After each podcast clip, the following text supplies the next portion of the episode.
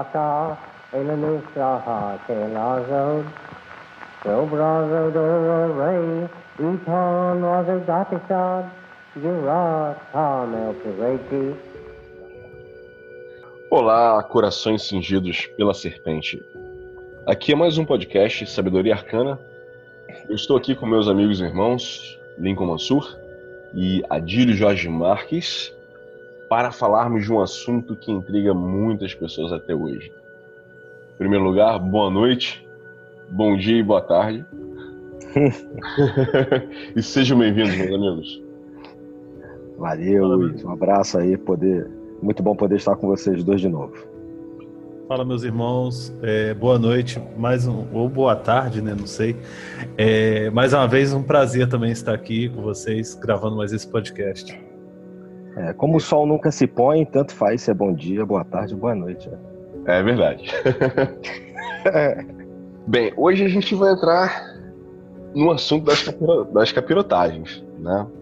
A gente e... começa a falar um pouquinho aí, um pouco mais de um assunto que, para quem não é envolvido ainda com ocultismo, com essas áreas um pouco mais, uh, um pouco mais ocultas, com ordens iniciáticas e tal, uh, a gente vai tratar de um assunto que, por muitos séculos, foi tratado como tabu.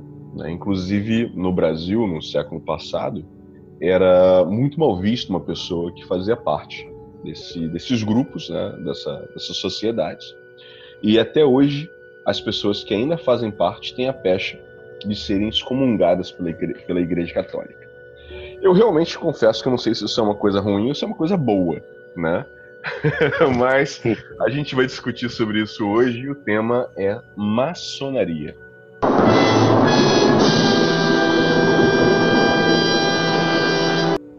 E eu acho que para a gente começar, uma das coisas que é interessante a gente levantar nessa discussão são os conceitos básicos que existem dentro da maçonaria e o que, a gente pode conceituar como maçonaria. Né? O que é a maçonaria? Quais são ah, os ideais que são cultivados por essa ordem que já, existem, já existe há alguns séculos?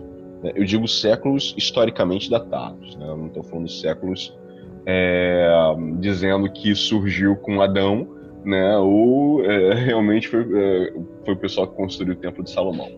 Né? Mas é, historicamente a gente pode dizer que a maçonaria existe há alguns séculos. Né? E eu gostaria que vocês conceituassem para mim quais são os principais ideais promulgados né? e é, cultivados durante as reuniões, os encontros é, e também no processo iniciático que existe na maçonaria.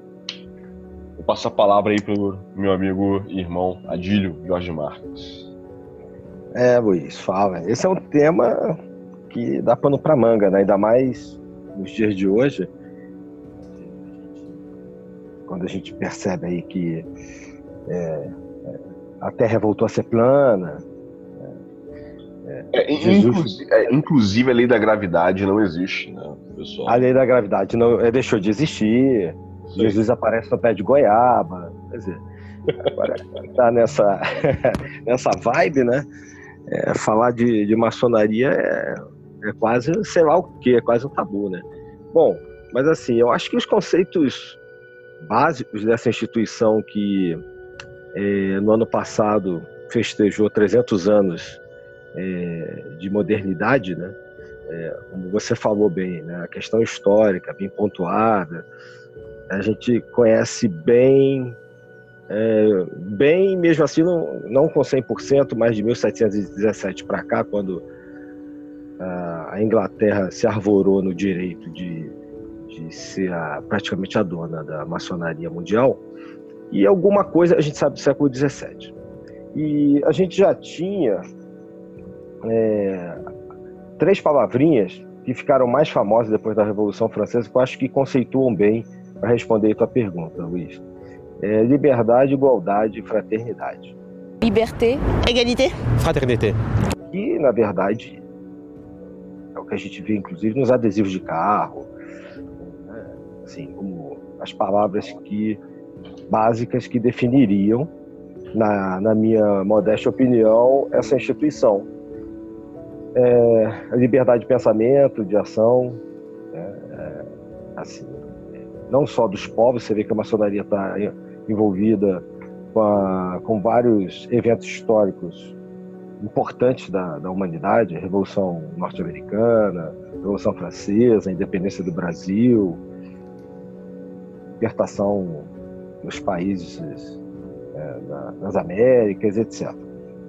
A igualdade entre os povos né, e a fraternidade. Não necessariamente a igualdade de direitos, mas a, a igualdade entre os povos e a fraternidade entre todos os homens. É, basicamente, eu acho que essas três palavras definiriam um pouco aquilo que eu acho que a maçonaria hoje é mais do que já foi nesses séculos que eu mencionei, que eu acho que hoje a maçonaria é, é mais uma escola de moral do que uma escola de realmente é, conceitos extrapolem, por exemplo, a política, o, ensino e etc. É, inclusive, antes do, do, nosso irmão Lincoln comentar alguma coisa, é, eu gostaria de lembrar da, uma, de uma imagem icônica que a gente viu nas redes sociais na última semana, que foram os manifestantes nessas convulsões sociais que têm ocorrido na França, da, da utilização de um símbolo muito interessante, né? da época que a maçonaria, inclusive, participou da, da, da Revolução Francesa e tal, que foi a guilhotina, né? apresentada lá ainda em Paris para relembrar os políticos né? da, da necessidade de obedecer ao povo, não de se tornar o líder ou, os reis né? que colocam o seu jugo sobre o, sobre o povo. Eu acho que essa questão que você coloca como liberdade, igualdade e fraternidade é, nos traz nos traz justamente essa ideia né, da, da, da, igualdade entre todos os homens, da liberdade que deve ser respeitada de todas as pessoas, né, e da fraternidade que deve existir é, na humanidade. É, a maçonaria sempre propugnou pela liberdade dos povos, né? Se você pega essa questão histórica, o Lincoln pode mencionar isso aí também, para não ficar só falando aqui, mas é, esses fatos históricos que os maçons gostam sempre de trazer à tona, né, trazer à baila, é, importantes, a própria República no Brasil, etc. O Brasil, a maçonaria estava do lado, é, a libertação dos escravos, estava sendo do lado de causas nobres e de causas que levavam a liberdade de pensamento, a liberdade dos povos. Bom, é uma coisa para a gente discutir mais para o final do programa, se isso continua valendo, né? É. É, o caso da maçonaria, né, enquanto especulativa, ela surge exatamente nessa, é, nessa convulsão social que se dá, com, ainda na, naquele fim de monarquia absolutistas, né, no qual eles viram nessa organização que era então secreta uma forma de discutir ideais e, e, e coisas que se discutido abertamente é, poderia dar, dar problema, né? Inclusive, esses ideais de liberdade, igualdade, fraternidade não eram socialmente bem vistos. Ainda mais numa sociedade altamente dividida e, e estamentada, né? onde nós tínhamos nobreza, clero e o povão, em três estamentos muito bem seccionados, onde pular de um estamento para outro era muito difícil. Então você, é, é, em, uma, em, em, um grupo onde você podia discutir ideais que romperiam com isso, o, o, local ideal talvez seria nessa própria ordem né, que surge, esses grupos que se reuniam de forma secretas e, e esses conceitos começam a ser debatidos. Claro que não era o foco principal da, da, da, da maçonaria em si, mas é, foi um local propício para discutir essas coisas, porque a maçonaria, na, verdade, ela surge. É, a gente pode traçar, o pessoal da maçonaria geralmente puxa até Adão, até a formação da, da, da construção do Templo de Salomão, a criação das grandes pirâmides e tudo mais. Mas, na verdade, ela surge é, entre aqueles guildas de trabalhadores pedreiros né, da, da, da Europa, que poderia, assim, com muita boa vontade, puxar até os colégios Fabrorum, que eram, é, na Roma Antiga, os construtores, né? E que ela vai ter um, um auge ainda enquanto grupo é, operativo é, na construção das catedrais góticas, que estava ali por volta do ano 1000, 1200, 1100, é, passando por uma re, é, reestruturação da Europa em termos de desenvolvimento de nova de uma nova ordenação social, é, desenvolvimento de novas tecnologias, a própria escolástica enquanto filosofia surgindo e promovendo né, uma instrução maior da, da, população e isso com o tempo né, vai esses, esses trabalhadores para, se organizam para manter o segredo do seu ofício e esse segredo era dentro dessas guildas de pedreiro que evitava que aquele conhecimento do, do da construção passasse para quem não fosse daquele grupo, né? Sim, sim. É, a gente tem que lembrar que não existiam sindicatos nem partidos políticos, né? A maçonaria vem justamente para, digamos assim, quase que originar, talvez, essa ideia né, de você ter um local no qual você podia discutir, é, como a gente chamou de partidariamente, um, uma questão política né, e reunir também, mais antigamente, os saberes de uma corporação. Aí eu acredito que, historicamente, a gente possa realmente ter um, um, um caminhar melhor para entender como é que a maçonaria funciona. Eu, basicamente, acho muito complicado em termos historiográficos você ultrapassar é, a Idade Média, por exemplo, sabe? É, você falou aí de as pirâmides ou alguma coisa assim. É, a, a gente puxar até o Colégio Fabroro já é assim espichar ao máximo o tecido histórico, né, para poder numa aceitação você ter um entendimento que ainda havia do Colégio Fabrorum, organizou aquelas guildas, né, muito posteriormente de trabalhadores, que vão ali nessa passagem do ano 1000 juntar com aquelas instruções novas ali do próprio desenvolvimento do, instrucional da população, aí adquirir novas tecnologias de construção, passando daquelas construções romanescas que eram parecia fortalezas para uma construção gótica com aqueles vitrais e tudo mais, e com isso eles guardarem aquele segredo para que não, não popularizasse para qualquer um e eles perdessem o seu, o seu trabalho.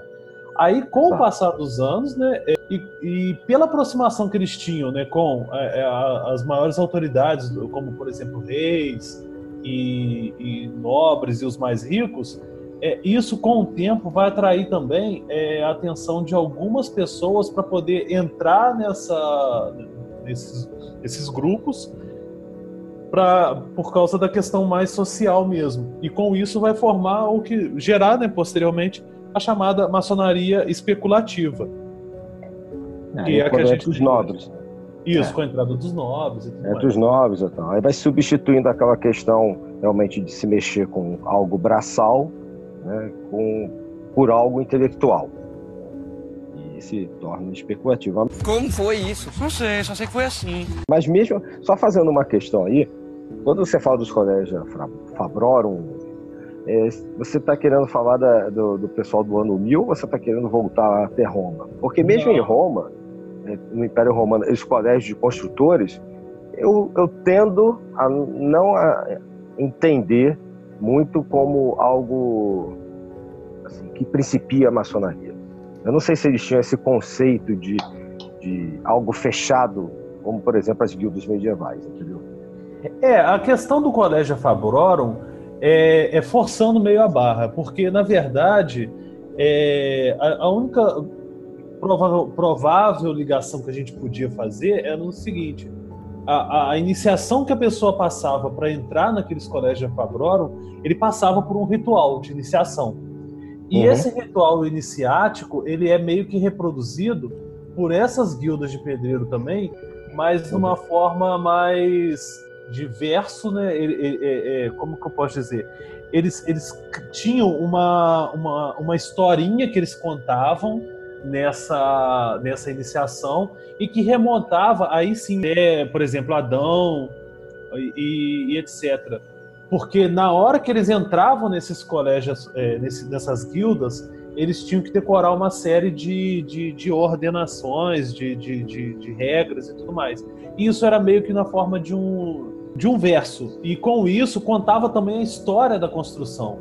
Aí, na maioria das vezes, e isso era muito ligado a, também a questões religiosas, né, do Antigo Testamento, do Novo Testamento, e isso por isso que fazia essa ligação até a, a construção do templo de Salomão ou até a, a, própria figura de Adão, né? É, mas aí são mitos, né? Isso, são mitos. Para que você enriqueça uma alegoria iniciática. Isso, isso já tinha aí... na Grécia Antiga também, no Egito, etc. É, eu acho que aí a gente entra no outro ponto também, que é, já que ocorre esse processo de transformação a partir das guildas antigas, é, de uma maçonaria operativa para uma, uma maçonaria especulativa, obviamente que a estrutura também não é a mesma. Né? Então, acho que a gente teria que tem, a gente tem que entender também qual é a, até que ponto, é, em que momento histórico surge a estrutura maçônica que a gente conhece hoje em dia, né? É, quando ocorre essa cisão da maçonaria operativa para a maçonaria especulativa, né? Acho que seria interessante a gente comentar sobre isso. Deixo aí a, a bola com vocês. Em nome do grande arquiteto do universo, está aberta essa sessão extraordinária da loja comercial. É, acho que o Lincoln já colocou, né, bem isso aí. Quando, quando os intelectuais entram e passam a entender que aquela corporação, aquele grupo fechado, é um grupo que dá um respiro. Grupo fechado, a gente, a gente diz o seguinte: ninguém entra naquela reunião e só os iniciados, só aqueles que têm uma palavra de passe para participar de uma reunião secreta podem adentrar a ela.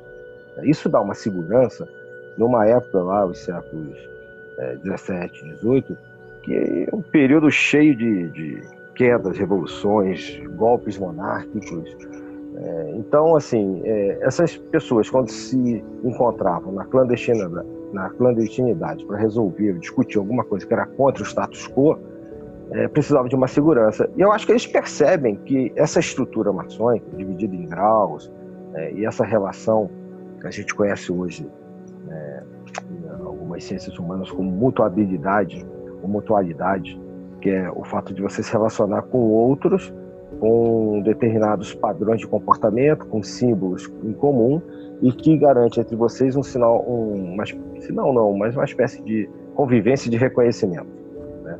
Isso, na, na, minha visão, é o que começa a dar é, esse, essa nova forma, esse novo corpo, é, essa estrutura de construtores operativa que, é, operativas que o Lincoln estava mencionando antes, sabe?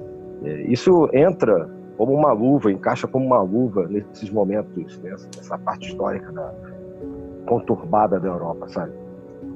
É, é interessante. Isso, e isso vai ficar muito em voga no século XVII, quando já, principalmente na Escócia, é, Escócia, Inglaterra, no entanto, mas começa mais na Escócia formar né, esses grupos e depois migram. É, isso vai difundir por toda a Inglaterra, Escócia, tudo, e, e posteriormente há uma reorganização desses grupos é, que haviam vários é, grupos já maçônicos nessa nova estruturação, é, já com pessoas que não eram do, do mais operativos em toda a, a, região da Inglaterra, Escócia, aí, aí na Inglaterra em 1717 que ocorre mesmo uma, uma formalização do que seria a chamada Grande Loja de, de Londres. Não que quer dizer que ela seja a única detentora disso tudo, mas é uma que se organizou e começou a, a, a cair no gosto popular né, e, e, levar a, a o, ter, o, quesito assim de é, que somos nós que, que damos a legitimidade das maçonarias. Não é necessariamente o que ocorreu, né? É, acho que a Inglaterra aproveita, ela entende bem o momento do século XVIII, não só essa questão intelectual da Europa, né? a gente depois vai chamar de século das luzes, iluminismo e tal, mas essa questão de se tornar um país central na Europa, que, que vai combinar numa espécie de imperialismo, essa galera percebe bem, faz uma leitura legal, legal no sentido assim, legal para eles, né? no sentido de perceber que a, ter uma grande loja reunindo esses grupos que estavam espalhados ter um poder central, daria também uma, uma espécie de ferramenta a essa Inglaterra, que depois vai se tornar muito mais expansionista, que é levar essas lojas para o mundo inteiro. Porque, obviamente, se você tem um organismo central, você vai ter juramentos, vai ter é, uma lealdade à, à rainha, ao rei, etc. É, porque você tem praticamente uma instituição nacional ali. E quando você manda essas corporações é, para as Américas, o restante da uma guerra, para o restante da Europa, não importa, né? esse, esse juramento de lealdade mantém essas pessoas mais conectadas. The Masons are an organization of civilized men. There we have access to people who we couldn't come across in our. Noblemen, politicians, judges. Masonry is the gateway to a world of friendships and vital contacts for businessmen. In Masonry, all are brothers. É, acho interessante complementar um, um fato é, vinculado ao que você falou, que até hoje ainda existem as lojas militares, né? Que são as lojas formadas por aqueles militares que estão em missão em diversos países ao redor do mundo.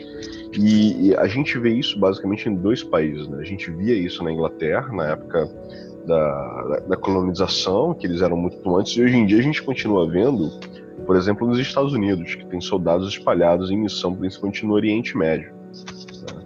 Sim, sim. E eles montavam, era muito fácil, porque era uma, uma, uma espécie de filosofia que, que, com uma cabana no meio de uma campanha de guerra, eles montavam alguns símbolos, né, os, principais símbolos que uma loja precisa ter, e aí eles inclusive faziam iniciações. Ah, durante as campanhas napoleônicas se diz que o exército francês, que é um outro país importante a gente está falando da Inglaterra aqui, mas a França é muito importante na expansão da maçonaria moderna, como a gente conhece. É, nas, nas, campanhas napoleônicas existiam barracas de campanha de guerra, que eram lojas maçônicas que eram montadas, feita uma iniciação, alguma coisa assim, uma reunião que fosse depois desmontadas, né, mantendo assim o sigilo do, da reunião. É, aconteceu isso, na, na, inclusive, na, durante a Segunda Guerra Mundial, nos campos de concentração. Eles faziam reuniões regulares dentro do campo de concentração e, inclusive, é, vários é, sacerdotes, padres e, e é, judeus que estavam no, no, campo de concentração garantiam o meio que um local, eles tinham um local do, do barracão que eles iam fazer a reunião, eles garantiam essas outras pessoas que ninguém iria incomodá-los, eles poderiam fazer reunião tranquilo lá no cantinho deles sem incômodo. No final, desfazia-se aquilo tudo e continuava.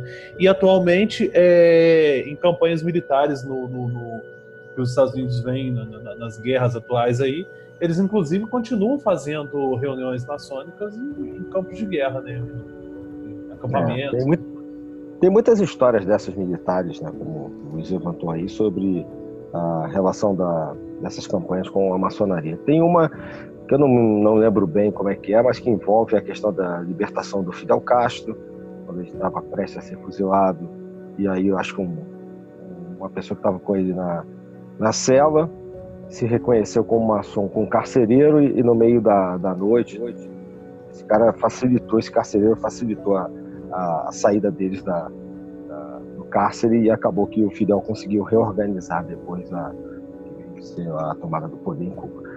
Então tem, tem várias questões assim nesse sentido. Essa, eu acho que existe uma parte histórica muito interessante da maçonaria, né, de, de, fraternidade, de ajuda mútua, e eu espero que não se perca né, com o passar das décadas, dos séculos, porque foi o que garantiu a maçonaria essa preponderância em eventos históricos importantes da, da história do Brasil e da história do mundo. É, existem, existem alguns fatos, como você mesmo comentou agora, existem alguns fatos bem interessantes que eu sei que muitas pessoas não estão cientes de alguns desses fatos, pelo menos, que são, por exemplo, é, na Segunda Guerra Mundial, né, é, foca-se muito nos judeus, né, que foram para o campo de concentração. Mas além dos judeus, foram ciganos, foram testemunhos de Jeová, foram homossexuais e foram maçons também. Cada um deles tinha um símbolozinho diferente para identificar de qual grupo, a qual grupo ele fazia parte dentro do campo de concentração. Né? Então, ah, isso é importante. Os maçons também foram perseguidos, várias ordens iniciáticas de fundo maçônico foram fechadas, foram dizimadas pela, pela, pelo Terceiro Reich. Né? É, na Rússia também. Na Rússia também. Voltando à questão também da, da, da história da, da, da guerra civil, né, da, da, guerra da independência nos Estados Unidos. Eu lembro que houve um, um, episódio, eu não lembro agora o nome do personagem, depois até procuro, mas um personagem inglês fez o sinal de, de, de socorro né, maçônico quando ele estava preso e um dos índios, né, um dos nativos americanos que tinha sido iniciado, reconhece ele como maçom, porque ele era maçom, obviamente, e liberta esse inglês. Né? Mesmo eles sendo inimigos em campo de batalha, naquele momento o, a fraternidade, né, é, pelas provas iniciáticas, pelo, pelo processo de iniciação, foi muito maior do que qualquer querela existente entre os, entre os dois países. Né? E esse índio ajuda, esse nativo ajuda o inglês a, a, a fugir.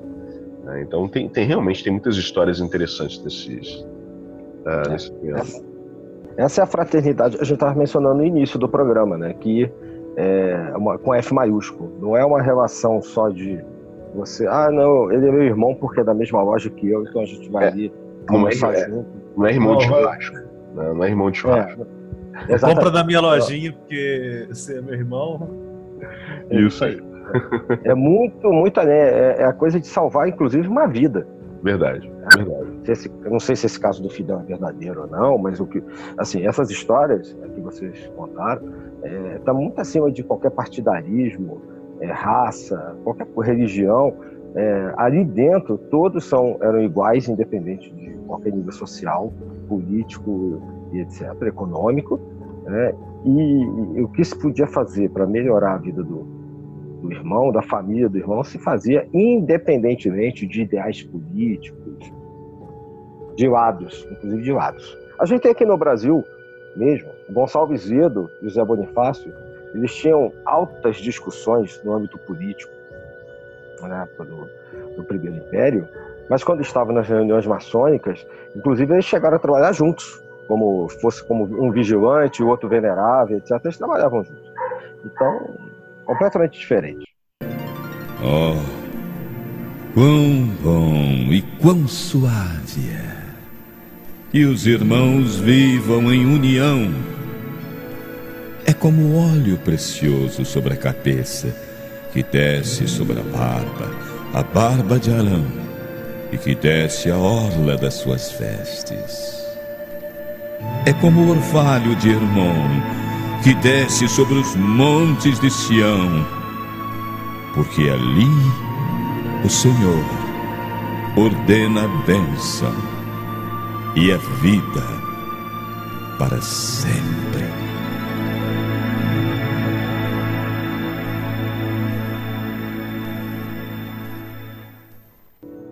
É bem interessante.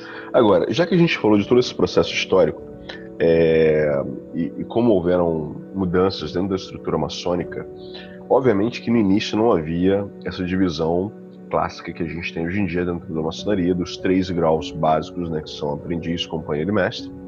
E em algum momento histórico começou essa essa confecção dos rituais iniciáticos, das instruções, da ritualística, é, definindo os limites de cada um dos graus, né, de aprendiz, companheiro e mestre. E eu gostaria que vocês elaborassem um pouco mais sobre isso, é, sendo que vou colocar só um fato histórico aqui, que uma das pessoas que eu sei que estiveram envolvidas no processo de criação da ritualística desses graus né, e da divisão desses graus foi um maçom bem conhecido, né, um inglês chamado Elias Ashmole. Né, e esse foi um dos caras responsáveis ali pela confecção da, da, dos rituais que a gente conhece hoje em dia. Né.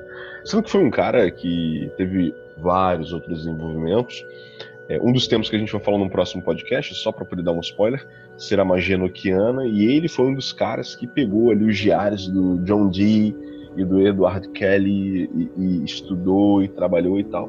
E ao mesmo tempo trabalhava ali também na, na estruturação da maçonaria inglesa, naquele momento ali uh, dos séculos 17, se eu não me engano.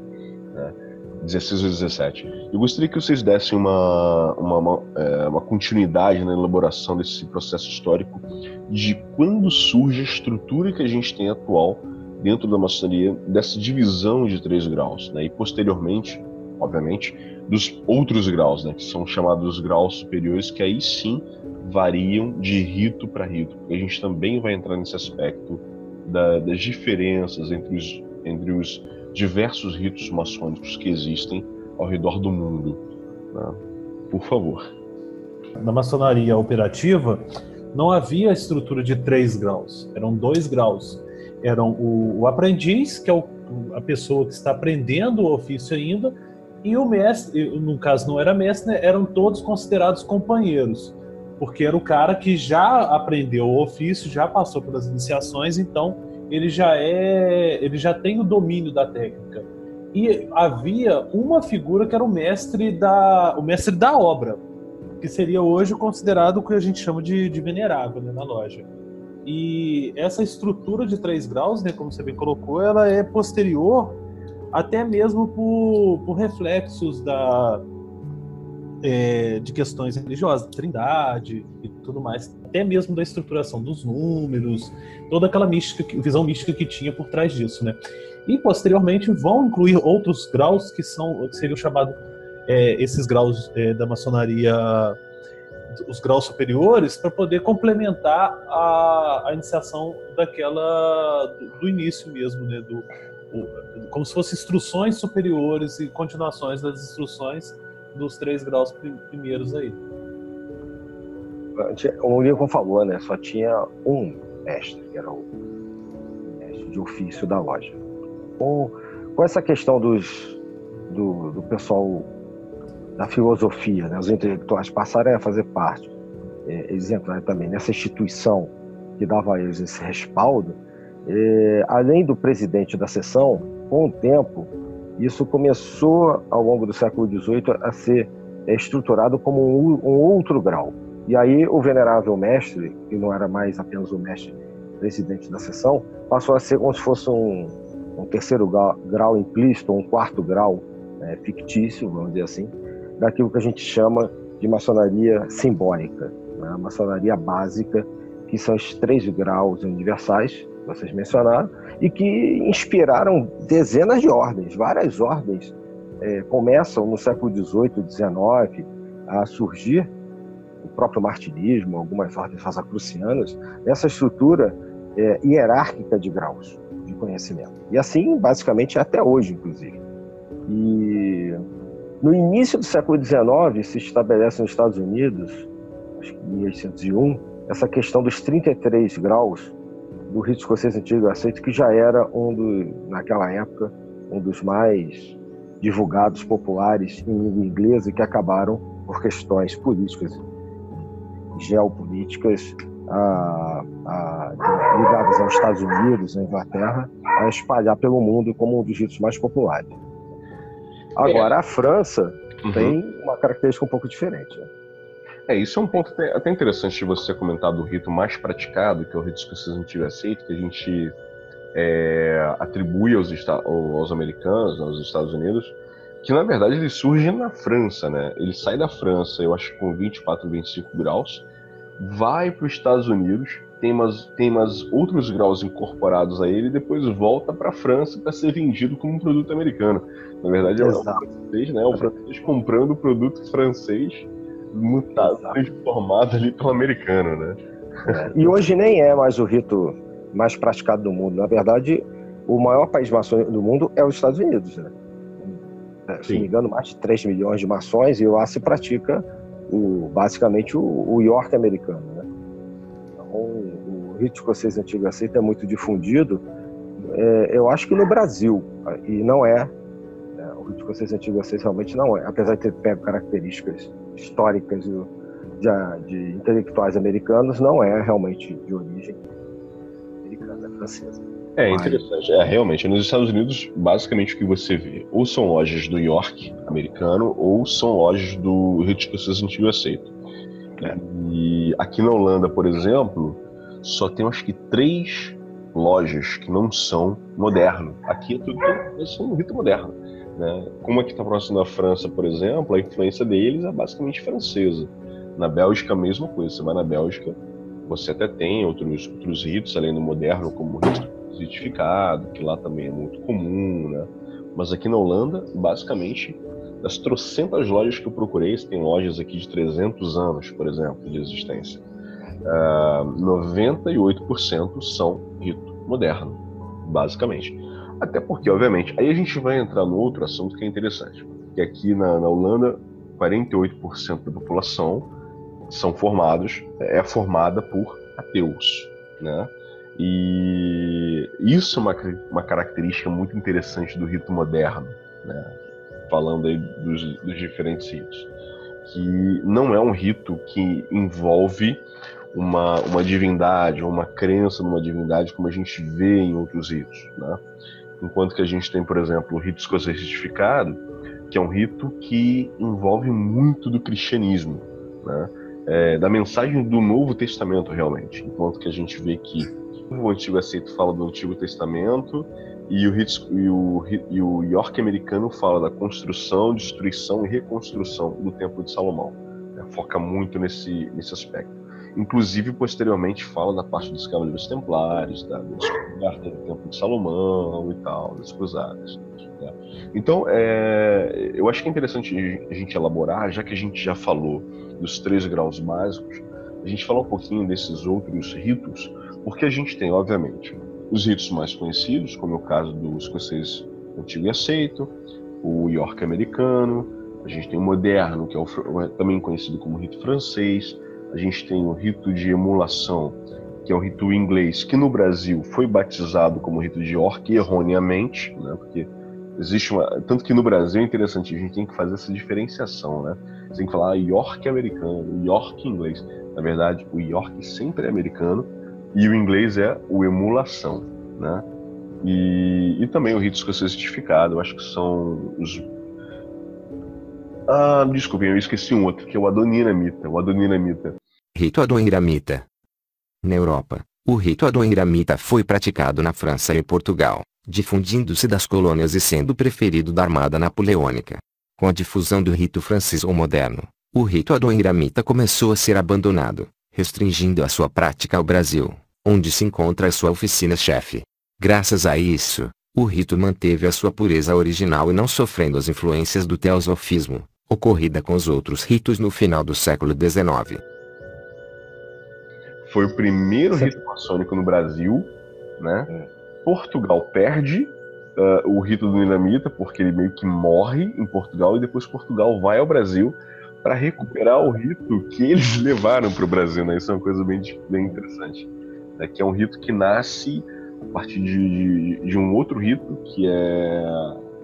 Esqueci o, o nome agora, a Dílio certamente vai lembrar o nome do. que deu origem ao, ao rito Adoniramita.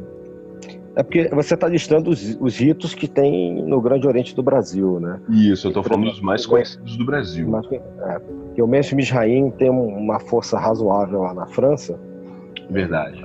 História, e ele não existe aqui no Brasil em obediências ditas é, reconhecidas, né? É, é interessante é, explicar isso. Justamente, aí a gente entra numa outra seara extremamente interessante, que é o que é maçonaria regular e o que é maçonaria é. espúria, né? Porque o que para é regular, para outros não é. é. Porque aí vem aquela, aquela questão, né? Não, que a grande mãe Inglaterra fala que é regular, todo mundo tem que abaixar a cabeça, dizer amém e aceitar. Né? Se não é reconhecido pela Inglaterra, então não é regular e. Né? Pois é, é o que a gente estava falando antes. Até porque, por exemplo, existe uma, uma ordem maçônica, né, uma obediência maçônica nos Estados Unidos, é, que é mista os direitos humanos e que tem muitos membros espalhados pelo mundo. E a, a essa centralização inglesa que a gente mencionou antes não reconhece, porque existe uma coisa chamada regras básicas, né, ou landmarks né, da maçonaria, e dentre essas regras, é, existe uma variação de alguns landmarks, mas é, uma que basicamente é aceita por todas essas são centralizadas na Inglaterra é o fato de que mulheres não participam. E, então, o direito humano, os direitos humanos, têm uma representação muito acho que até razoavelmente forte na França, é, nos Estados Unidos e está espalhado em dezenas de países pelo mundo. Sem contar as maçonarias femininas, né? E só aceitam mulheres, como tem essas que a gente está falando, que só aceitam homens, e que tem, por exemplo, uma marca forte nos Estados Unidos. É verdade, é verdade. Isso, isso é muito interessante, né? Porque a gente vê é, dois países que historicamente sempre tiveram algum tipo de embate, inclusive em guerras, né? Que é o caso da Inglaterra e da França. E a gente vê essa, esse mesmo tipo de embate refletido na maçonaria, né? Ambos países tiveram uma influência gigantesca na história, na história maçônica. E enquanto a Inglaterra ela pega e engessa aquilo tudo e fala não, isso daqui é o válido, né? E por mais que eles digam, né, e falem assim, ah não, a gente diga, a gente dita regra para gente. Os outros países seguem se eles quiserem. Na verdade, todos os países acabam seguindo, né? Enquanto que a França meio que não dá mínimo para as regras da, da, grande loja uh, inglesa e continua com os trabalhos que eles têm de vários ritos, como é o caso do rito Memphis Mizraim, né, que a gente vê o, próprio Papus, que é um ícone do cultismo, trabalhando com o Memphis Mizraim, né, e até hoje é um rito muito praticado em vários países e não é reconhecido pela Inglaterra. Né, e por isso é considerado como uma, uma maçonaria espúria. Exatamente. Inclusive, o, o, você é, já falou dele em alguns programas, o Papos tentou entrar nessa maçonaria dita regular e nunca teve facilidades, acabou participando do mesmo Jaim, que é forte na França, né, e que, inclusive, existem é, obediências rito do mesmo Jaim que tem mulheres, são mistas. Né? E isso é uma coisa interessante, que, na verdade, alguns de, a coisa é tão complicada politicamente que alguns desses ritos que você mencionou não poderiam estar todos sob, uma, um, sob o mesmo guarda-chuva, uma mesma é, obediência, uma grande loja, um grande oriente, né, são que a gente dá. Por exemplo, o, o Mês Mijaim e o ser retificado, eles são estruturas para serem independentes, porque eles têm configurações internas aí nos seus graus, inclusive configurações é, próximas a uma questão mágica, ocultista, que acaba sendo colocada de lado porque tem que se amoldar politicamente a uma estrutura universal, né? tem que ficar todo mundo igualzinho, como se fosse né, uniforme militar, é, é uma estrutura universal determinada pela Inglaterra desde 1717. Então, é. isso complica. Essa, é, até essa estruturação de três graus, quem, quem quem impõe isso é a Inglaterra. A Inglaterra acha dona do, se achava né, na época dona do mundo, agora quem acha é os Estados Unidos. O... E tinha essa situação de, de ah, impor, tem que ter três graus e tudo. Ah, igual o rito escocês retificado, que é um rito estruturado para ter quatro graus iniciais. Exato. É, Lasca-se tudo, porque a Inglaterra impõe três, três graus. Aí Aí, a, o, o, funcionamento bonitinho da coisa vai todo por água abaixo por causa de, de imposições ideológicas que se acham necessariamente no direito de, de, de impor aquilo para tudo, padronizar é. tudo. Ah, aí até a questão, aí se a gente for entrar nessa seara, até a questão das cores, é, simbologia Sim, do, humor, e, e do número de graus também, Nico. Número de graus 33. O Adoniramita, é, o Adoniramita não tinha 33 graus, acabou se amoldando é, mais ou menos, se me engano, foi em 73 aqui no Brasil, se não me falha a memória agora, a passar de 12, 12 ou 13 graus para 33, para poder ter equivalência com o rito escocês antigo aceito, que, assim como acontece com a Inglaterra, acabou dominando o cenário maçônico brasileiro, enquanto o rito. Sim. Aí, aí o que acontece? Em vez da gente ter uma pluralidade, algo que era mais rico, plural, é, não, a gente padroniza aquilo tudo e vira tudo uma coisa só. Aí, qual a diferença de fazer um rito do outro, no final das contas, é. acaba sendo o mínimo. O, é... a, o grande barato da maçonaria ter vários ritos é justamente porque, ao se espalhar por várias culturas diferentes, ela se é, amolda, ela consegue englobar, né, apadrinhar pessoas com cabeças diferentes, com, com culturas diferentes você tem o rito sueco, o rito brasileiro, o rito lusitano, o rito dito francês, né? o rito dito inglês. E, ou seja, to, tem espaço para todo mundo. Quando você vai centralizando num lugar só, acaba essa flexibilidade, acaba essa liberdade, está dentro daquela trilha, né? liberdade, fraternidade, e passa a ser, um, na minha modesta visão, um princípio de ditadura, sei lá, de imposição de ditadura ideológica. É, até mesmo que o, o irmão Luiz falou do, do, do, do, rito moderno ser um rito que é mais ateísta. Pô, se uma pessoa tem uma tendência a ser, a não acreditar numa divindade e tudo mais, ser mais é, voltado para outras questões, não tem por que ele, ele seguir um rito que vai fazer toda aquela estrutura cantando a historinha lá do Antigo Testamento, disso, daquilo outro tudo mais, porque para ele não vai fazer muito sentido. Então, ele tem que estar em algo que mais dê mais é, uma adequação maior àquilo que ele crê. Enquanto outras pessoas têm uma visão mais mística, mais, mais filosófica, voltada para essas coisas, misticismo e tudo mais, não vai se sentir bem num rito que não vai falar nada disso, que é tudo ali muito pé no chão, que, é, que como é o caso do, do rito moderno.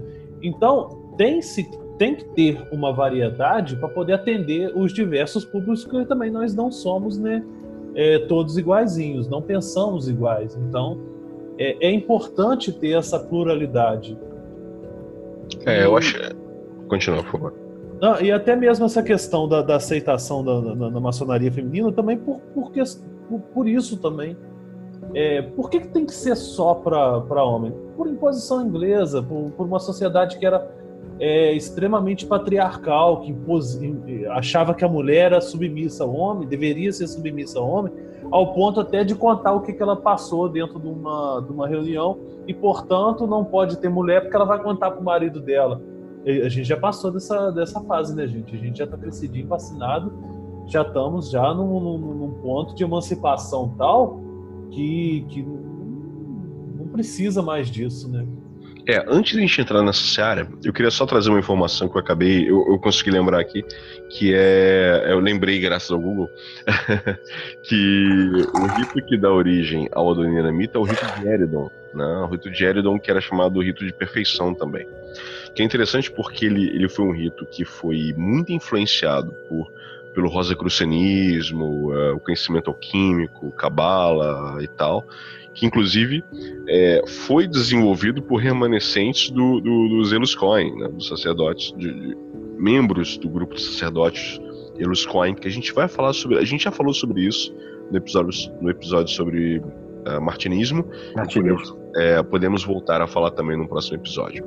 Mas falando novamente dessa questão da, da, da maçonaria feminina, é, que inclusive é considerado como maçonaria espúria em vários países, né? menos na França, acredito eu, que tem uma potência específica da, da maçonaria feminina, né? e daí também é, me vem uh, essa visão da, da, da de, uma, de, uma, cultura um pouco mais avançada no que diz respeito ao respeito, uh, no que diz respeito ao respeito da liberdade, né? seja de homem ou seja, ou seja da, da mulher, que é a, a francesa, é, é, que a gente vê muito maçom falando né, que essa coisa da maçonaria feminina é um absurdo e tal, como se fosse uma coisa nova, né, como se fosse uma coisa que surgiu na, na, década de 80.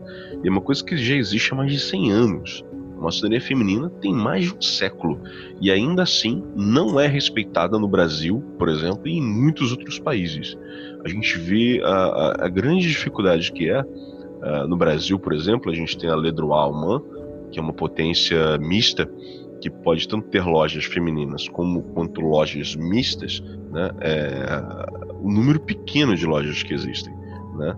E os segredos que são é, compartilhados dentro de uma loja maçônica masculina não diferem em nada do tipo de segredo que pode ser compartilhado dentro de uma loja maçônica feminina ou mista. Né? E ainda assim, em pleno século XXI, existe essa visão de que não, mulher não pode entrar na maçonaria porque por causa disso, daquilo, daquilo outro, como, como o Lincoln comentou, a gente já passou disso há muito tempo. Mas da mesma forma que a gente ainda tem as viúvas da ditadura dentro da maçonaria, a gente ainda tem a, a, as viúvas do machismo dentro da, da, da maçonaria. Né? E, e, isso é uma coisa que eu acho que a gente precisa vencer. E, e, a gente tem justamente a grande dificuldade no processo de renovação dos quadros maçônicos, né? porque a média de idade da maçonaria, dos membros da maçonaria é uma média de idade alta, chuto eu que seja por volta de 60 anos. Aqui na Holanda, pelo menos eu sei que é por volta de 60 anos, a média de idade. Na, no Brasil, possivelmente é o mesmo, pela minha experiência também na maçonaria brasileira. O Badilho, obviamente, tem muito mais experiência do que nós dois, e o Lincoln, né? Mas é, eu acho que isso é uma das coisas que a gente enfrenta como, como, como dificuldade. Pouca gente de idade mais baixa quer entrar na maçonaria e as pessoas que têm uma idade mais avançada, que têm uma visão mais cristalizada e um pouco mais preconceituosa, eu, eu, eu eu, eu, eu, posso dizer dessa maneira, eu sei que obviamente eu vou enfrentar algo mais. Posso enfrentar algumas críticas com relação a isso, mas eu sei que vocês vão concordar comigo que infelizmente essa galera que tem 60, 70 anos de idade tem uma visão mais preconceituosa da realidade. Infelizmente. Vide uh, a, a situação política e econômica que nós enfrentamos em nosso país nesse, nesse exato momento. Né? E, então eu gostaria que se, assim, a gente já desenvolveu um pouco esse assunto, mas eu queria que vocês comentassem um pouco mais sobre essa dificuldade que a gente tem na, na maçonaria brasileira do reconhecimento da, da igualdade, né? das mulheres com relação aos homens, sendo que é um dos pontos promulgados pela maçonaria desde séculos atrás. É, o Brasil ele precisa de um pouquinho mais de Sócrates, né? Que ele falava que só sei que nada sei, portanto tenho vantagem dos outros, que ele vai estar sempre pesquisando. O mal daqui no, no, da galera que a gente tem, isso não só na maçonaria brasileiro como um todo, é que ele acha que não precisa de estudar, não precisa abrir a cabeça e tudo mais, e fica, já tem aquela coisa já cristalizada, que eu já sei, principalmente isso é muito patente na maçonaria, claro que não estou não tô generalizando, não são todos. O pessoal bota o aventalzinho, chegou a e fala assim, já sou foda. Já cheguei no auge da minha carreira, no, no, no é, já sei de tudo. Principalmente quando ele vai, chega lá, passa pelos graus é, Superior chega ao grau 33, aí que pronto, o cara já se acha cristalizado, fechadinho já, que sabe é, é, é, é, o logo imediato abaixo de Deus na Terra. É, o, pro, o, o, grande problema é que não se acha nem cristalizado, se acha o Cristo. É, se acha o, o, próprio Cristo. Tipo assim, parece que abre aquela luzinha no céu, imbuiu de todo o conhecimento, é. pronto, fechou. Não precisa estudar mais nada e não abre o pensamento para isso. Aí cria-se é, diversas desculpas para não aceitar a mulher. Ah, porque o rito é solar e com isso. Não necessariamente. Não, é, aí cria-se diversas desculpas para não aceitar algo que, que a gente é, já deveria ter aceito há muito tempo.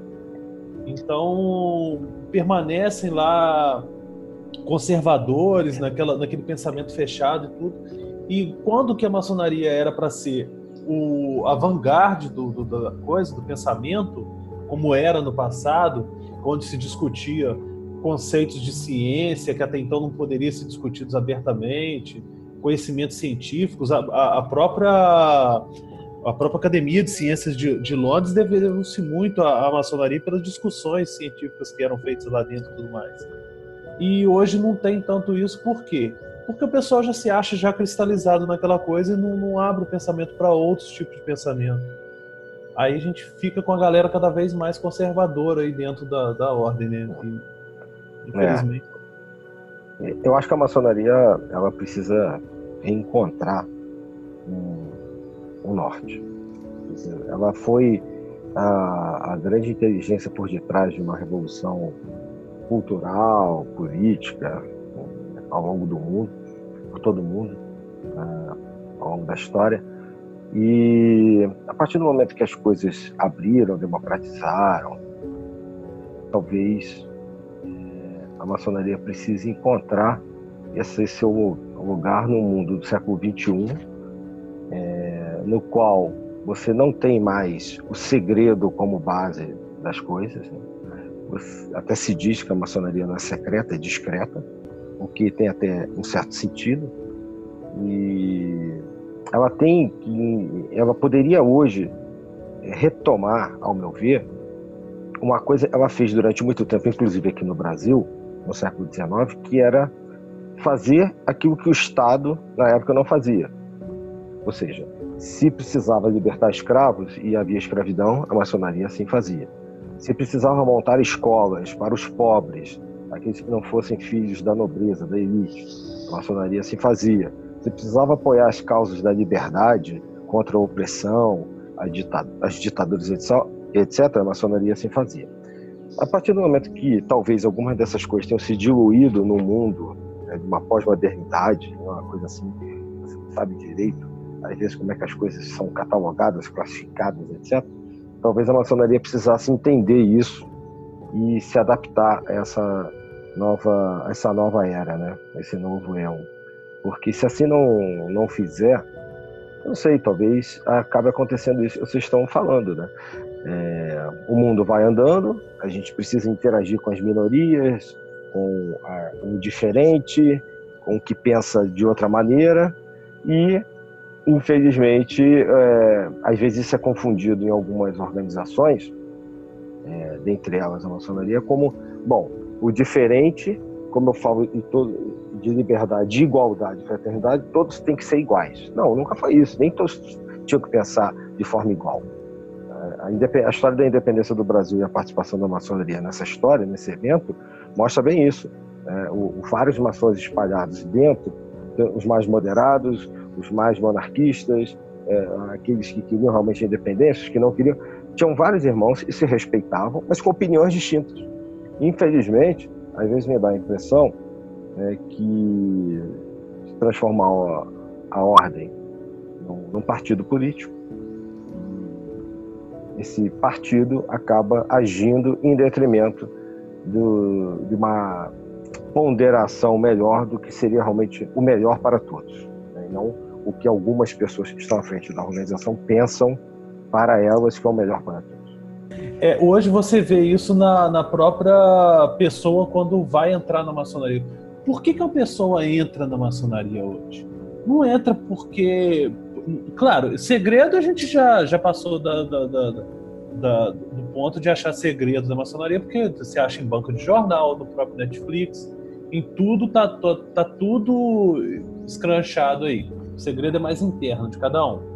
Mas o, o, por que, que a pessoa hoje entra na maçonaria? Não é por causa de busca de conhecimento, não é na busca de uma do próprio aprimoramento humano no, no, no sentido de roubar o, aquela coisa prometeica de roubar o, o, fogo de Deus. Mas entra porque vai participar de um clubinho que te dá status social. A maior parte hoje as pessoas entram por questões sociais, status social que é maneiro você botar uma roupinha lá diferente, tudo, fazer reunião, comer um churrasco no final e ir embora para casa se achando muito maneiro porque participa de um grupo mais exclusivo. Então, perdeu-se essa coisa do, do de entrar por, por, buscar conhecimento, por buscar uma, uma coisa que te vai te dar um engrandecimento pessoal. É isso que precisa voltar, principalmente na maçonaria hoje, né? É bater nesse ponto. Pelo menos a meu ver? É, eu, eu acho que tem um ponto aí interessante que eu, eu, vou pegar como gancho, que foi o que você falou, Lincoln, sobre a questão de ser um rito solar, né? De uma das desculpas que os maçons utilizam para não permitirem mulheres nos seus rituais, né? dizem que a maçonaria é um rito solar e tal. E, mas se a gente for perguntar para uma parte desses maçons, eles não vão conseguir nem elaborar o que é um rito solar realmente, né? Quais são as origens e o que, o que o que é o, o, que é o conceito de um rito solar. É, e também a fala do, do Adílio, eu acho que é muito importante com relação a essa, essa necessidade da adaptação aos novos tempos, ao novo homem e tal, e elaborar uma ideia do que seria realmente a principal missão da, da maçonaria, não só nos dias de hoje, como antigamente também, e para a gente poder elaborar esse, esse, aspecto, eu gostaria de remeter a um assunto que a gente comentou em um dos, podca dos, um dos podcasts passados, que foi sobre gnosticismo, a gente falou sobre os ofitas, os barbelitas e tal, e também falar sobre um tema que, obviamente, a gente vai tratar no próximo podcast, que é um, um texto chamado Carta a um Maçom Brasileiro, escrito pelo Marcelo Ramos Mota, em que ele fala que a maçonaria ela deveria trabalhar em prol da liberdade do homem, né, do, do, do, desenvolvimento da sociedade brasileira, no que diz respeito à maçonaria brasileira, pelo menos, né, e que é, essa carta foi escrita antes do golpe de 64 e posteriormente o próprio Marcelo Ramos Mota faz um adendo falando que a maçonaria, infelizmente, ela não segue a sua missão, né, é, atuando em prol da liberdade do homem, e acaba se envolvendo com forças trevosas e apoia o, o, o golpe de 64, as palavras do próprio Marcelo Ramos Mota. E é, falando então em termos de uma tradição luciferiana, que é uma visão cosmológica de uma, uma, uma busca prometeica do fogo dos, dos, dos deuses, né, do fogo divino, trazendo a iluminação para o ser humano, sendo que a maçonaria tem essa teria né, essa missão de promulgar a liberdade do ser humano através do esclarecimento desse, desse, desse homem e dessa mulher, né, que também deveria promulgar o esclarecimento da mulher, né, da humanidade em geral. E então a gente poderia dizer que a maçonaria ela tem uma, uma missão, né, ela tem uma origem luciferiana, que seria basicamente a não utilização de qualquer intermediário para alcançar esse esclarecimento ou essa iluminação, que é basicamente a visão gnóstica. Então a gente pode dizer que é uma ordem de origem gnóstica, né? uma ordem com ideais gnósticos, né? E o que que a gente consegue ver hoje em dia de real atuação da maçonaria de acordo com esses conceitos originais da sua própria missão, né? Uh, então eu gostaria que, você, que vocês elaborassem um pouco sobre essa visão da maçonaria como uma ordem luciferiana e o que, que ela realmente tem feito para promulgar, né, para executar a sua missão original, sendo que é, eu só gostaria de, de, de é, frisar que quando eu coloco de origem ou, ou, uma ordem com ideais luciferianos, não é aquela coisa de, de, do inimigo, de Deus ou de algo do tipo. Não, são os conceitos que a gente tem dos gnósticos, barbelitas e eufitas. Ok? Eu gostaria que vocês elaborassem um pouco mais aí essas tergiversações que eu acabei de colocar. Eis aí as três grandes luzes: a Bíblia, o esquadro e o compasso.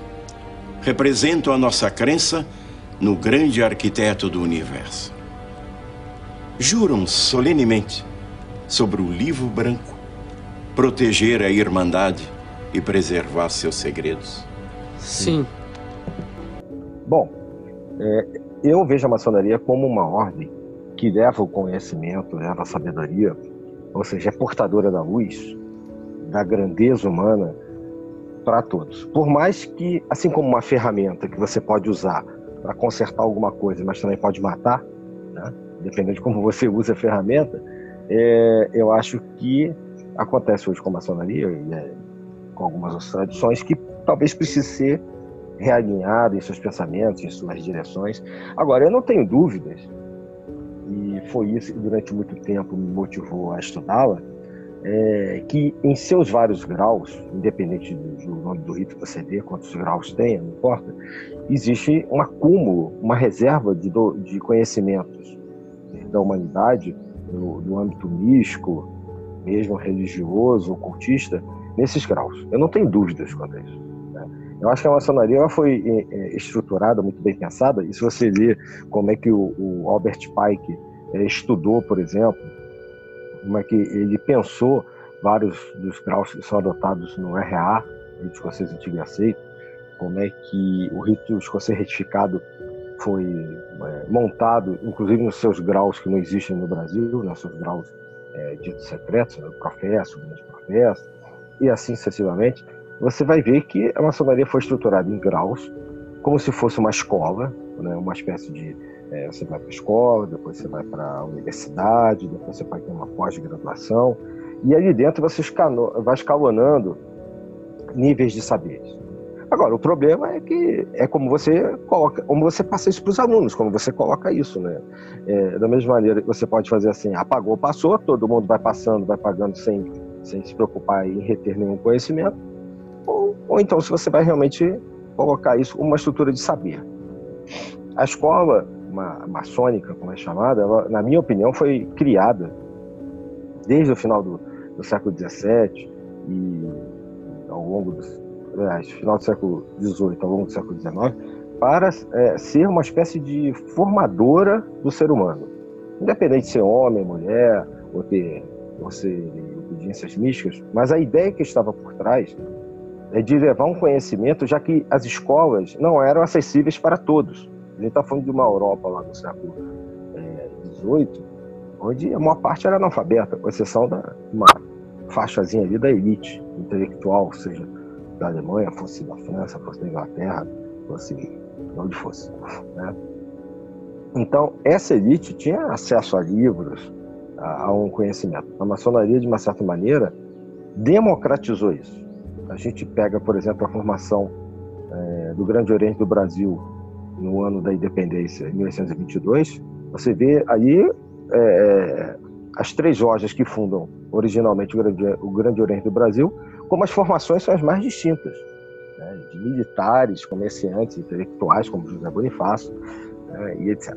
Então, assim, é, se a maçonaria, ao meu ver, ela recupera, ela recuperasse essa forma de ver o mundo, eu acho que ela voltaria a cumprir o seu papel de ser portadora da luz para aqueles que estão dentro dela e para os que estão fora, como sempre aconteceu.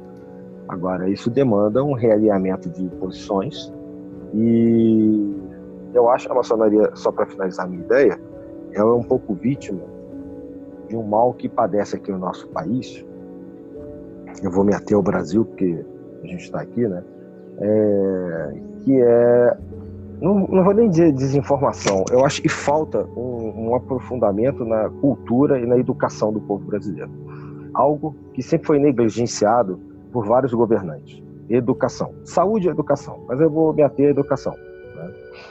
E o Luiz mencionou uma, uma época aí, nos anos 60, em que o Marcelo Mota, através de um texto, antes e depois do golpe de 64, ah, de uma certa maneira a gente percebe claramente como é que a falta de cultura, a falta de educação se reflete inclusive dentro da, da estrutura maçônica. Então é como se fosse o cachorro correndo atrás do próprio rabo, sabe? É, você não tem educação, aí aqueles que entram para a maçonaria são reflexo disso, aí realimentam esse sistema, que aí a outra geração também entra na maçonaria ou em outras organizações, mas a gente está especificando aqui maçonaria, aí vai embora, fica num círculo vicioso. Então, acho que essa é uma espécie de missão que talvez a organização maçônica tenha é, em nosso país, que é recuperar aquilo que ela já foi. E só para fechar, na verdade, tem um, um, uma coisa interessante, como a maçonaria criou dezenas e, e, criou e mantinha do seu próprio bolso dezenas de escolas no Brasil ao longo do século XIX até o início do século XX para poder suprir, como eu já disse antes, o que o Estado não fazia. Ou seja, existia dentro da, da ordem uma preocupação, e já era o Grande Oriente do Brasil que estava por trás, porque isso era publicado nos boletins do Grande Oriente do Brasil, uma preocupação em dar educação ao povo. Porque esse é um princípio é, claramente iluminista, né, do, do homem ilustrado, e que é nesse berço da ilustração que nasce a maçonaria, como a gente falou. Então, isso não poderia nunca ter saído da pauta da maçonaria brasileira. É, essa questão foi basicamente até. É, é, o, é o grande segredo da maçonaria, né, cara? É, é, essa questão da instrução em si. Porque se a gente pensar direitinho, o, o que ela promove é um autoconhecimento, algo que está sendo. Aí sim a gente pode traçar lá desde a origem do, homem, desde a Grécia Antiga, desde do, do, da Roma Antiga e tudo mais. O homem, ele ele através do autoconhecimento, ele ter o controle da sua própria vida, do seu próprio ser em, em todas as esferas. Porque é, é através desse autoconhecimento que você sabe das suas limitações de como transcendê-las. É, a, a, basicamente, a maçonaria ela surge como uma questão também dessa de instrução ao homem de ter essa, esse domínio da, da, de si próprio, da vida e tudo mais. E o que se perdeu. E, e principalmente no Brasil, por questões exatamente dessa, da, da falta de cultura, da falta de educação e tudo mais, porque a pessoa não entra numa, numa ordem com pensamento assim, vou estudar e vou e vou me desenvolver lá dentro através do estudo, etc e tal. Não, ela entra para fazer parte daquele clube que é muito exclusivo, então vou me sentir importante ali junto. Agora, você vai lá, aí beleza, aí a pessoa entra, aí começa, ah, você tem que ler. Se, se, pega, se der a sorte de cair numa loja boa que está buscando estudar e tudo mais, desenvolver o ser humano, aí joga para cima da pessoa, você tem que fazer um trabalho assim, assim, assado, etc e tal. Aí a pessoa já dá aquela desanimada, pô, tem que estudar. Aí já, já, já, já começa a, a perder aquele encanto com a coisa. Então, é, é, e é isso que tem que ser valorizado, é, a, é, a, é, é retomar essa questão da instrução, do estudo, etc e tal, porque para poder retomar mesmo, né, o, o, o, fio da meada da coisa. E, e, o que tem de mais, de mais, de mais precioso dentro da ordem é isso, é a instrução, é, é poder dar ao homem o conhecimento necessário para ele ter o domínio de sua própria vida, né? Depois disso vou ser é, expulso da maçonaria, né? Por ter falado demais, mas enfim, estamos aí para isso. É, mas só para é, só para fazer um, um adendo ao que você acabou de falar, Lincoln, na questão da, de apresentar o um trabalho, muita gente não gostar de estudar e tal. A gente tem, tem o inverso, né? Você bem sabe disso, eu sei disso, o Adílio também de que você também pode chegar muito bem e apresentar um trabalho de 10 páginas com um conteúdo extremamente aprofundado e você tem que ouvir do, do, do, dos irmãos da sua loja e falar assim, pô, diminui o nível aí, né? Você tá errado porque você fez de um nível porque fez bom. avançado, justamente, porque você fez, né? Você ganharia um 11 ali, né? De 0 a 10 você ganharia um 11. E, e os caras ainda chegam e falam, pô, não, mas pô, você foi além e tal, né? Então, isso, eu acho que isso, por incrível que, que, que pareça, para mim isso é pior do que o cara que entra e desanima porque não quer estudar. Porque quando você força a barra para baixar o nível no, uh, no estudo, né, na apresentação dos trabalhos, você está tá, tá alijando né, do processo iniciático aquelas pedras brutas ali que realmente se tornariam não pedras é, regulares, mas diamantes, né? Do, do, simplesmente porque você está forçando o cara a baixar o nível dele né, aquela velha história. Como a massa, né, a maioria, não consegue alcançar aquele nível de conhecimento, é mais fácil forçar aquele que sabe mais a baixar o nível dele. Né? E aí vai chamar o cara de diletante, né? vai, vai forçar uma série de situações em que você vai ter é, uma série de, de, de, de momentos em que a loja está mais propensa a investir, por exemplo, dinheiro na, na realização de churrascos e festas do que investir dinheiro, por exemplo, na construção de, de uma biblioteca para loja, né? ou, na, ou na realização de trabalhos voluntários e de, de, e de beneficência, por exemplo, né? que é um dos trabalhos que a maçonaria tem que realizar. Né? Então, é, a gente tem um problema muito sério com relação a isso. E por isso que a gente vê que pessoas que têm um nível também é, de, de, de, estudo mais avançado do que aquelas que estão atualmente na maçonaria se recusam e evitam entrar. Ou então entram, ficam no primeiro, segundo grau, às vezes nem alcançam o grau de mestre e vão embora. Né? Porque desanima uma pessoa dessa. Né? Da mesma forma que desanima o cara que não quer estudar né? o mínimo que tem que ser estudado, também desanima o cara que já tem um estudo e já tem um conhecimento um pouco mais avançado de apresentar qualquer coisa. Né? Claro, porque o cara chega ali e pensa, o que, que eu estou fazendo aqui, né? Que eu, que eu não, em vez de aprender, eu estou tendo que ensinar os outros e, e ainda por cima, ainda ser forçado a, a, a concordar e diminuir o ritmo da coisa. É, mas eu acho que isso é um reflexo do que acontece aqui fora. Porque aqui fora não é diferente. Nós que somos professores, a gente sabe, é, por exemplo, como o nível daquilo que é ensinado até nas universidades, eu tenho vários colegas até que me deram aula nos anos 90, por exemplo, que falam, ah, hoje a gente não consegue dar 60% do que a gente dava na sua época, lá na, na graduação. Porque a, é, a formação básica, né, o aluno que chega com a formação básica vem muito fraco.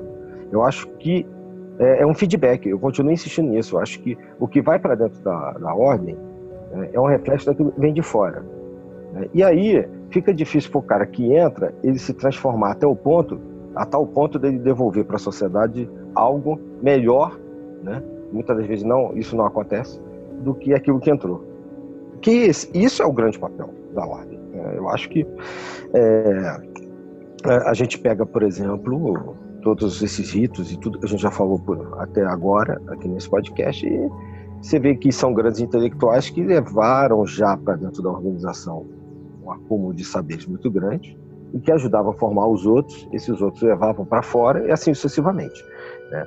A gente tem, só para a gente não deixar de abordar aqui no programa, as filhas de Jó e a Ordem dos Demolês, só para a gente não esquecer, que são para jovens, né? as filhas de Jó para as meninas, e o sabe falar melhor dos Demolês, né? para as meninas, a Ordem Demolês, é, que é uma ideia, uma coisa mais nova que surge na historicidade maçônica, no sentido de dar aos filhos dos maçons, aos jovens, é, uma oportunidade não só de entender toda, é, todas as lendas, um pouco dessa pedagogia que está por trás dessas ordens iniciáticas, em, em, geral, em especial a maçonaria, mas também de levar para a sociedade, da, desde de, de tenridade, deixar para a sociedade homens e mulheres melhores. Independente de se depois o cara vai entrar ou não, né, pro, seja para o Grande Oriente ou para as grandes ordens, não importa, ou a menina para uma maçonaria mista ou feminina,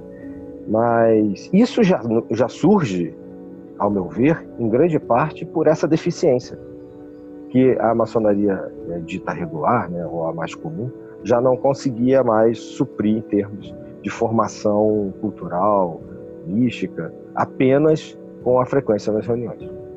É, eu gostaria inclusive de traçar um paralelo, é, antes de, de, entrar no aspecto da, da ordem, das ordens paramaçônicas, né, a ordem das filhas de Jó e dos demolês, é, como demolei que eu, que eu sou, é sênior demolei, né, hoje em dia, já que com 39 anos na cara não sou mais demolei.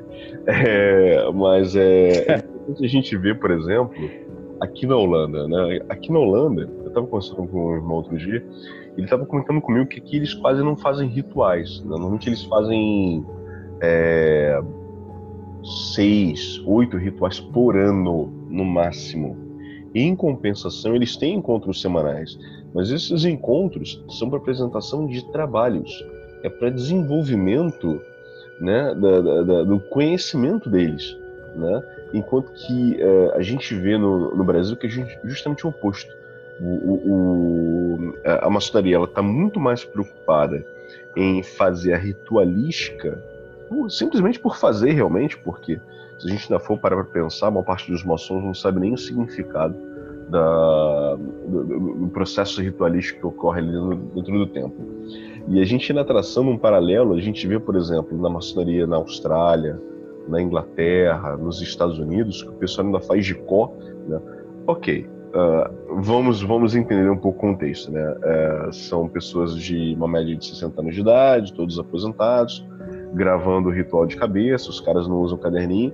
E no Brasil, ainda assim, esses mesmos aposentados não conseguem nem ler o ritual direito dentro de uma loja maçônica.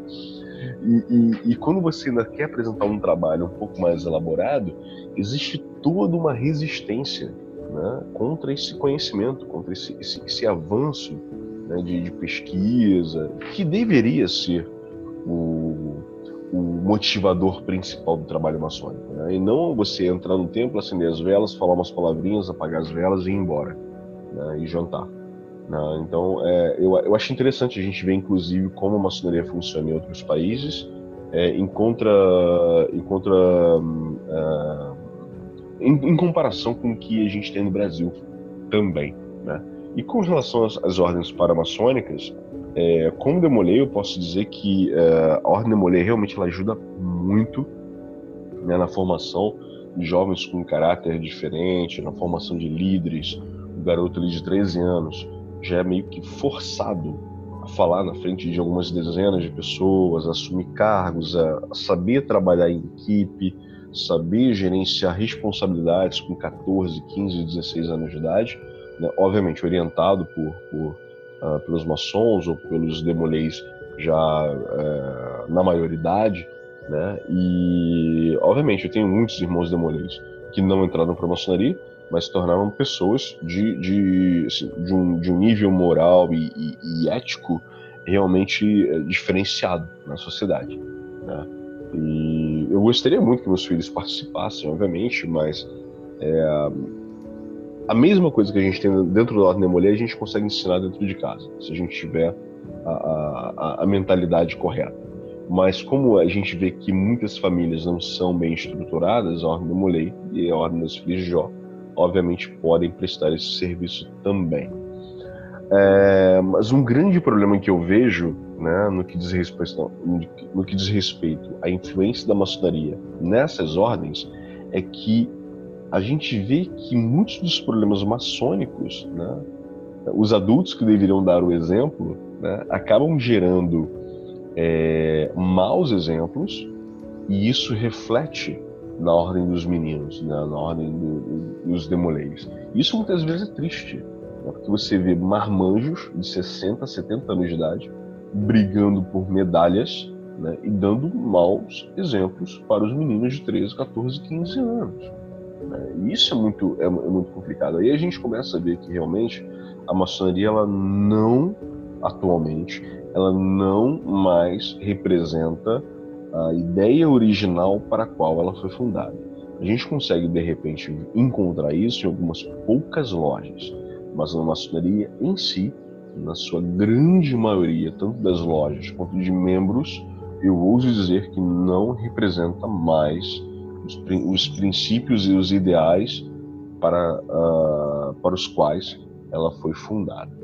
Eu gostaria, só para a gente finalizar o podcast de hoje, eu gostaria que vocês emitissem a opinião de vocês com relação a isso.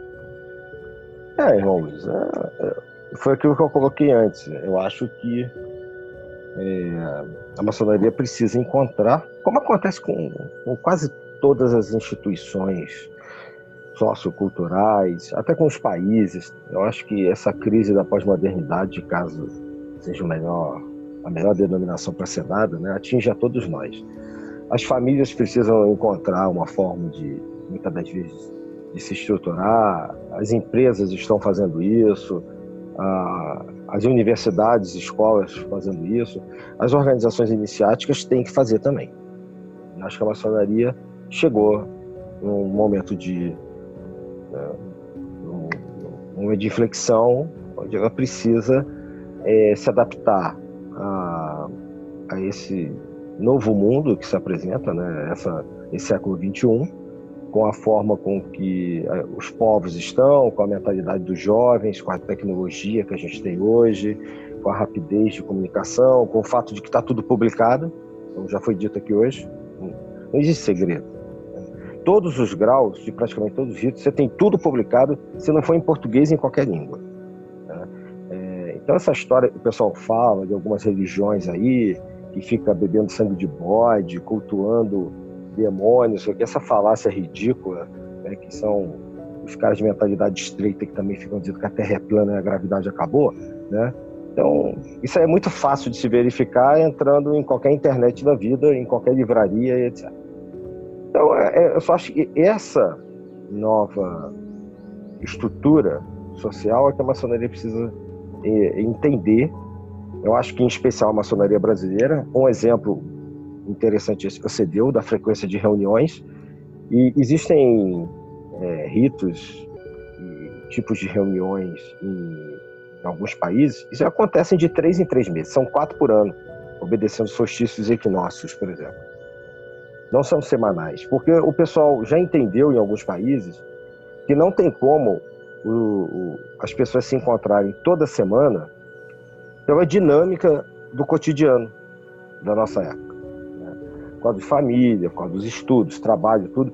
Hoje eh, a gente não tem mais essa questão de ter a dona de casa, o cara saía para trabalhar, ia para a reunião dele, mas a mulher ficava em casa, sabe? Então tem toda uma dinâmica diferenciada e a maçonaria brasileira em especial, por ser é, composta, se ela é conservadora, como você falou, porque ela é composta de pessoas de uma sociedade que é conservadora. E não adianta dizer que não é, porque a gente viu nos últimos meses o quão conservadora é a sociedade brasileira, o quanto a sociedade brasileira é racista, é misógina, é preconceituosa, né, em todos os sentidos. Então, é, é assim, é, talvez é, eu esteja me repetindo, mas eu acho que é uma questão de o cachorro mordendo o próprio rabo. Né? O que está dentro é uma parte do que está fora, o que está fora acaba sendo também um pouco do reflexo do que está dentro da ordem. E se em algum momento esse processo, esse círculo vicioso, essa bola de neve, esse processo não for rompido, né, talvez, não sei, né, uh, não sei o que pode acontecer no futuro em relação à maçonaria. Ou até mesmo em outras ordens. É, eu vou ilustrar a, a, minha fala, porque é a mesma do, do Manadilho, na seguinte situação. A maçonaria hoje é um Fiat 147 sem freio descendo Pirambira abaixo na beira do precipício, né? A gente sabe que, que, que tá ruim a situação, precisa melhorar, mas é, precisa buscar novos caminhos, né? E esse o caminho é, é, é hoje eu acredito que o grande caminho da maçonaria seria focar nessa questão da instrução, do autoconhecimento, tudo mais que outras ordens promovem isso e conseguem subsistir numa sociedade do jeito que a gente é, está hoje é, de outras formas. Como o exemplo aqui maior é o da Mork, por exemplo, que promove um autoconhecimento, uma estruturação da, da a Ordem Rosa Cruz como um todo, né? não só da Mork. Né?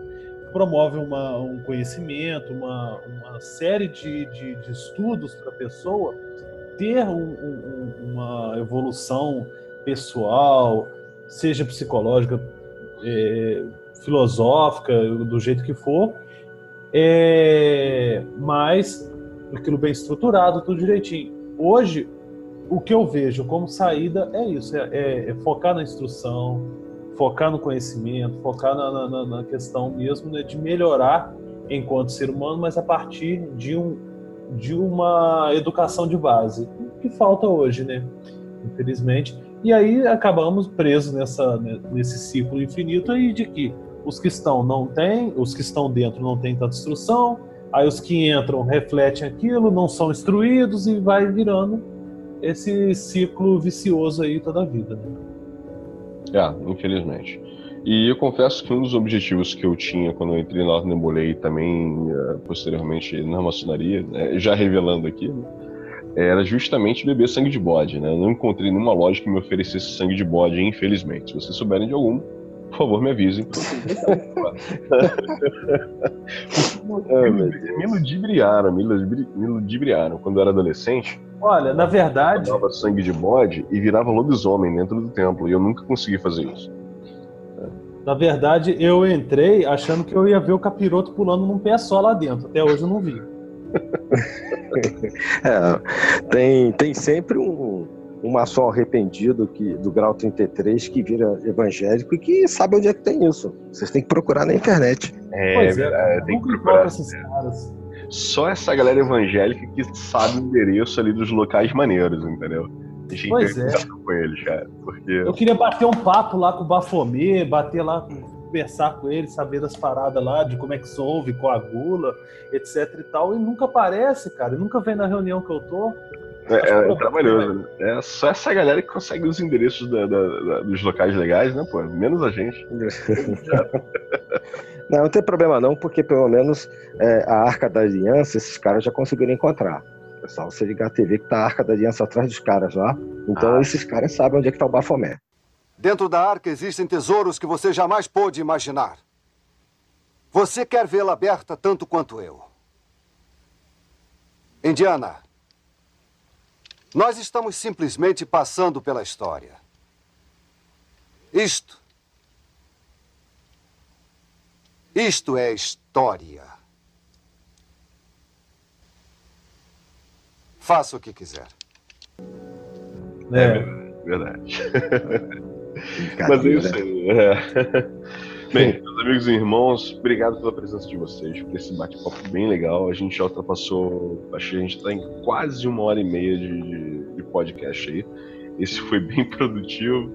E o próximo a gente vai falar sobre, já que a gente citou né, o texto do Cartão Maçom Brasileiro, do Marcelo Ramos Mota, a gente vai trabalhar em cima desse, desse texto no próximo episódio, que também é um, um, é um texto bem é, bem interessante, bem polêmico também, porque envolve algumas crenças é, de algumas das grandes religiões do mundo inteiro. Mas é, para finalizar esse nosso episódio de hoje, eu quero agradecer a presença do Adílio e do Lincoln, né, agradecer a audiência de vocês. que estão nos ouvindo. E é isso. Faz o que tu queres, há de ser tudo da lei. Amor é a lei, amor sob vontade. Valeu, meus irmãos. Até a próxima, então. Estejamos sempre juntos. Liberdade, igualdade e fraternidade. Isso Liberté, aí. Egalité e Beyoncé. Forte abraço a todos. Valeu, um abraço. Tchau. Abraço. Valeu.